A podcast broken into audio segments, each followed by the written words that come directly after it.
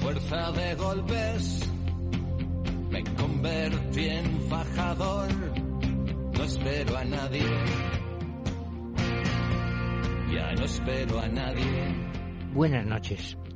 Para demostrar que no somos unos advenedizos, sino unos apasionados por el fútbol de toda la vida, todos alguna vez hemos recitado viejas alineaciones de nuestro equipo.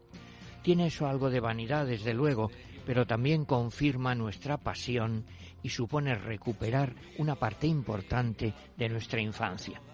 En un libro reciente que ha tenido gran éxito, El infinito en un junco, Irene Vallejo estudia el origen de los libros y de las bibliotecas en el mundo antiguo, y entre los recuerdos personales que incluye cuenta como a su padre, que ya murió, le apasionaban las librerías de viejos para buscar tesoros y también le gustaba mucho, Leo, en sus últimos meses, dedicar muchas horas y las pocas fuerzas que le quedaban a navegar por blogs de deporte. Buscaba fotos de partidos de fútbol de la buena época, que era la suya, claro.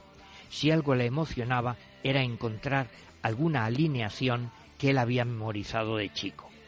Primero la cantaba en voz alta, saboreando el orden preciso de las palabras. Después la apuntaba en un cuaderno de espiral y hojas cuadriculadas. Me enseñaba con orgullo sus listas, equipos de fantasmas, filas y filas de nombres escritos con su bonita letra ya un poquito temblorosa por el estrago de la enfermedad.